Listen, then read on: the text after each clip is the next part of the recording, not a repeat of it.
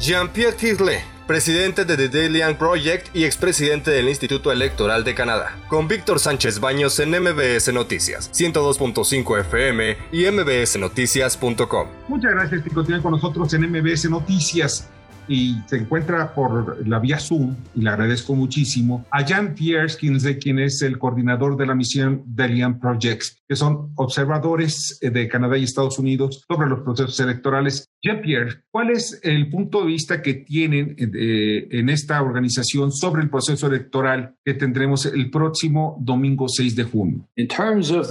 Lo que respecta al proceso electoral eh, en México, Sí, eh, hay que darnos cuenta de que México tiene uno de los mejores sistemas electorales que existen en el mundo. Y eh, esto, sí, eh, es una de las conclusiones de la revisión que hemos hecho en cuanto al estado de preparación para estas elecciones por parte del INE, sobre todo. Ustedes tienen un sistema en México que está muy controlado, muy regulado, de tal forma que el fraude es prácticamente imposible. Y podría hablar yo del padrón electoral, acerca del eh, proceso de las casillas de votación, del proceso de credencialización, del hecho de que representantes de partido que están eh, presentes en todos los pasos eh, proceso, incluyendo el conteo de votos. No hay margen, en otras palabras, para que haya fraude.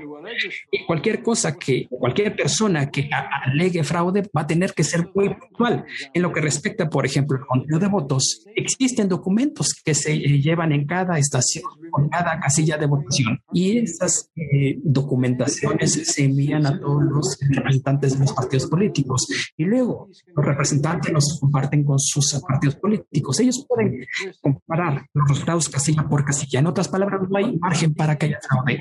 Encima de eso, el INE está integrado por 11 miembros, un presidente consejero y es otros cuatro de los cuales o sea, fueron designados el año pasado con dos terceras partes de la mayoría en el Congreso. Un sistema muy fuerte.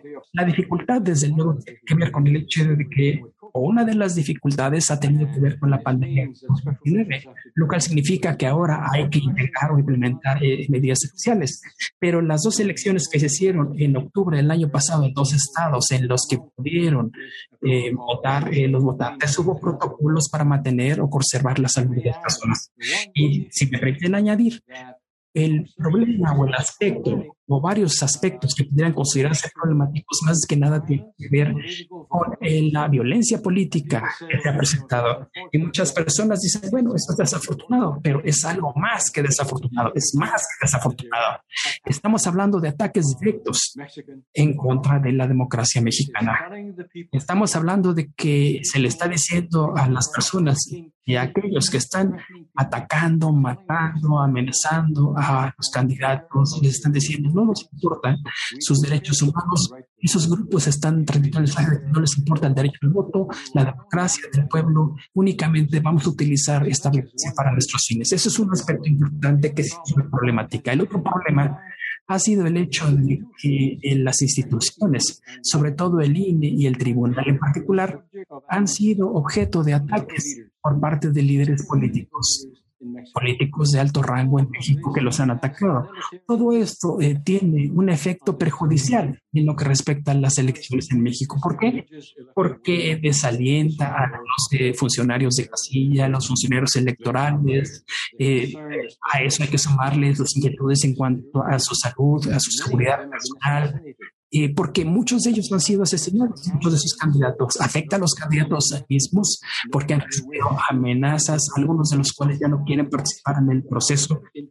Vaya, más, o sea, se requiere de un valor excepcional eh, para eh, postularse como candidato en México. De modo que todo esto de manera combinada significa que hay muchos desafíos que superan estas elecciones. Por otra parte, Jean-Pierre, ¿cuál es la, el punto de vista que tienen los organismos internacionales como eh, The Project sobre eh, la participación de algunos actores, como se está, se está comentando, tanto a nivel nacional como a nivel regional, algunos gobernadores e incluso líderes de partidos? ¿Esto no llevaría a generar una intención de voto y que ponga en riesgo la democracia? Todas las intervenciones, cualquier intervención en un periodo de campaña que favorezca a un partido o que se contraponga con otro partido va a tener un impacto en la campaña. Si no tuviera un impacto, bueno, pues no habría problema, pero sí lo tiene. México tiene un control bastante estricto en lo que respecta a todo lo que es la propaganda política. Eh, estamos hablando de que existen eh, controles muy estrictos, de los más estrictos en el mundo. Cuando cualquier persona transgrede esas reglas, tiene un impacto, desde luego. Desde luego tiene un impacto, lo cual es lamentable. Ahora bien, en cuanto a lo que va a ocurrir el próximo 6 de junio, eh, estamos hablando que México está todavía en una democracia en, desarrollo, una democracia que poco a poco está buscando sus propios, eh, su propio camino. ¿Cuál es el camino ideal para un país como México para lograr la democracia eh, que, en donde no se ponga en duda el resultado electoral? You've done it es que ya lo han hecho. Yo he estado presente o atento a la situación en México durante 29 años. Yo estuve ahí en 1992, estuve en el 93, también eh, con eh, el INE en el 94, sí, y en otro momento, sí, con el TRIFE y con el IFE también. Estuve en todos esos momentos y he estado pendiente o presente en todas las mejoras en sus leyes electorales desde entonces. Ustedes ya tienen lo que se necesita. ¿Qué es lo que falta ahora? Es el respeto, ¿sí? en lo que respecta a la independencia de las instituciones electorales. Cuando no se hace eso, el impacto de ello es que eso genera dificultades que impiden que las personas entiendan eh, que el proceso electoral es bueno. Si hay algo que afecte a la democracia mexicana, no tiene que ver nada con el sistema electoral. Estamos hablando de otro aspecto y sabemos que hay algo más. Sabemos que hay otros factores que inciden más allá de las instituciones como el crimen organizado? Y desde luego tenemos el crimen organizado y la forma en la que el Congreso se conduce. Y estoy hablando de los de, partidos políticos y en México y en lugar de los ciudadanos comunes y corrientes, no en el proceso electoral, porque un mexicano equivale a un perfectamente Sí, y esa es la otra cosa. En lo que respecta al fraude, sí, ustedes tienen eh, boletas de papel. Se puede reconstruir todo el proceso, sí, en base a papel, lo cual es importante y se me había olvidado mencionarlo. Por otra parte, el financiamiento de los partidos políticos en México hace una democracia onerosa. Claro, es más caro no tener democracia. Pero podríamos lograr evitar que se financien con recursos públicos los partidos políticos o debe ser necesario en una democracia como la de México.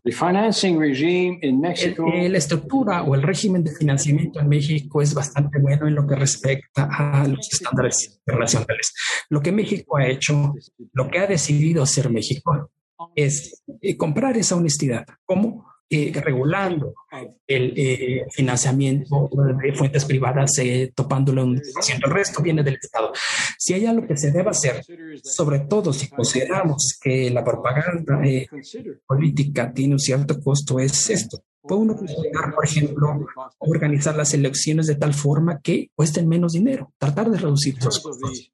Pero en lo que respecta a las estructuras de los partidos políticos, no conozco ningún otro país en cuanto el, en el que el sistema sea tan elaborado, tan complejo en lo que respecta a los partidos políticos.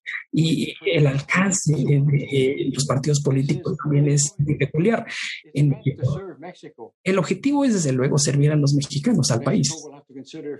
Pero tendrá México que considerar si está sirviendo a sus intereses, considerando la cantidad que se invierte cada año en los partidos políticos y considerando también en los tiempos de campaña y todos esos procesos. ¿Estarán ustedes pendientes del proceso electoral de un día después? Vamos a estar dándole seguimiento al día de las elecciones eh, porque tenemos vinculaciones con observadores electorales en el terreno de campo y también vamos a hacer evaluaciones después del día de la elección y vamos a producir un informe final que va a resumir nuestros hallazgos y complementará los hallazgos que hemos establecido hasta el momento a través del informe que tiene en sus manos. Entonces sí, vamos, la respuesta es que sí lo vamos a hacer. ¿Y ustedes están en contacto con otras organizaciones? Are you in touch with other uh, organizations? Para poderse eh, conectar en cuanto a información o In terms of exchanging information? Yes. We know that the OAS sí. is there. Normalmente eh, tenemos contacto con organizaciones de la OEA y otras organizaciones ahí y desde luego estaremos en contacto con ellas eh, para eh, averiguar sus conclusiones, pero nosotros generaremos nuestra propia opinión. Lo que nosotros aportamos a este proceso es lo siguiente. Somos personas que hemos manejado elecciones, los integrantes de este grupo. Los que estamos en este grupo o hemos hecho eso, observado elecciones durante mucho tiempo además. Yo, por ejemplo, eh, yo operé, o sea, gran parte del proceso electoral en Canadá durante siete años. Vaya, en Canadá el INE soy yo, o sea, una sola persona. A propósito, es una organización más pequeña. En otras palabras, hemos eh, vivido esas eh, frustraciones, las presiones y las ramificaciones eh, políticas las decisiones políticas. Y es ahí donde pensamos que podemos aportar una perspectiva de primera mano al trabajo que estamos haciendo en México a través del proyecto de Elian, que es una organización canadiense. El gobierno de México no ha sido, o ha sido más bien práctico para que puedan ustedes hacer su trabajo?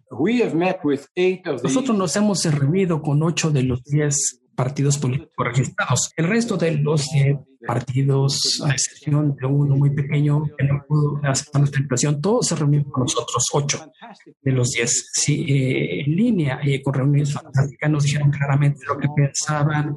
Escuchamos las quejas de los partidos políticos más pequeños, que siempre es un problema en una democracia. Los pequeños siempre piensan que no se les trata de manera adecuada eh, por los diferenciales de recursos, por las otro tipo de dificultades, los informes, etcétera. De modo que escuchamos a todos cuidadosamente. También nos reunimos con personas que estudian en ciencia política en México y el sistema político, incluyendo el señor Wonderberg, que nos dio una eh, perspectiva al respecto. Nos reunimos con personas, eh, las personas del INE, con cuatro cinco eh, personas de línea de tu nivel, también con funcionarios de, el Tribunal Electoral de la Federación, nos, reunimos con la Fiscalía de Delitos eh, Electorales. Vaya, tuvimos reuniones muy fructíferas con todos ellos.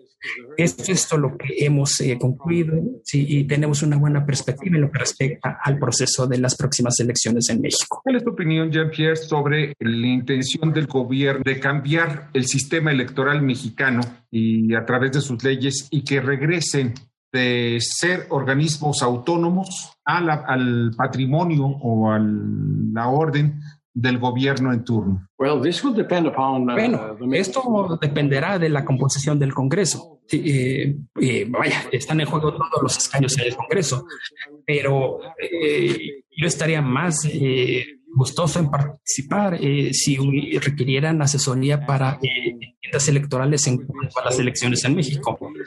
Eh, me gustaría escuchar eh, cualquier cosa que representara una mejora en cuanto al sistema actual. Pero yo tengo la mente abierta. Pues muchas gracias, Jean-Pierre. Te agradezco muchísimo que estés con nosotros. El placer fue totalmente para mí. Muchísimas gracias igualmente. Nice to meet you es eh, Jean-Pierre Kinsley, es coordinador de la misión Delian Project. Escucha a Víctor Sánchez Baños en MBS Noticias. 102.5 FM y mbsnoticias.com. Lunes a viernes 9 de la noche, tiempo del centro de México.